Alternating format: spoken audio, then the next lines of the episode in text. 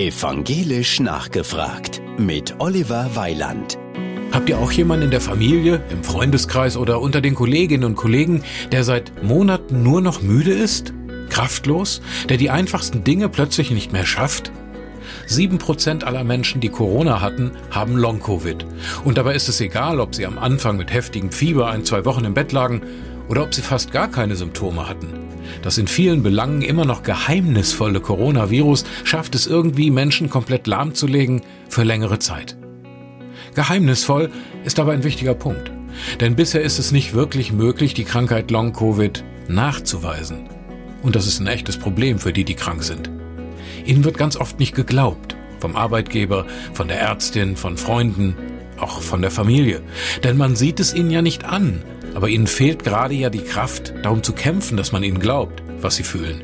Dass sie es viel zu oft noch nicht mal schaffen, aus dem Bett aufzustehen, sich zu konzentrieren.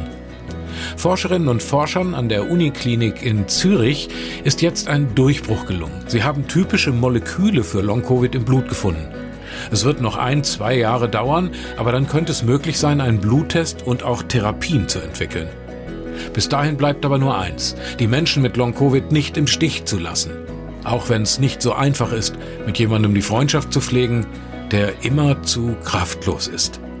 Könnt ihr das? Evangelisch nachgefragt auf Antenne Thüringen.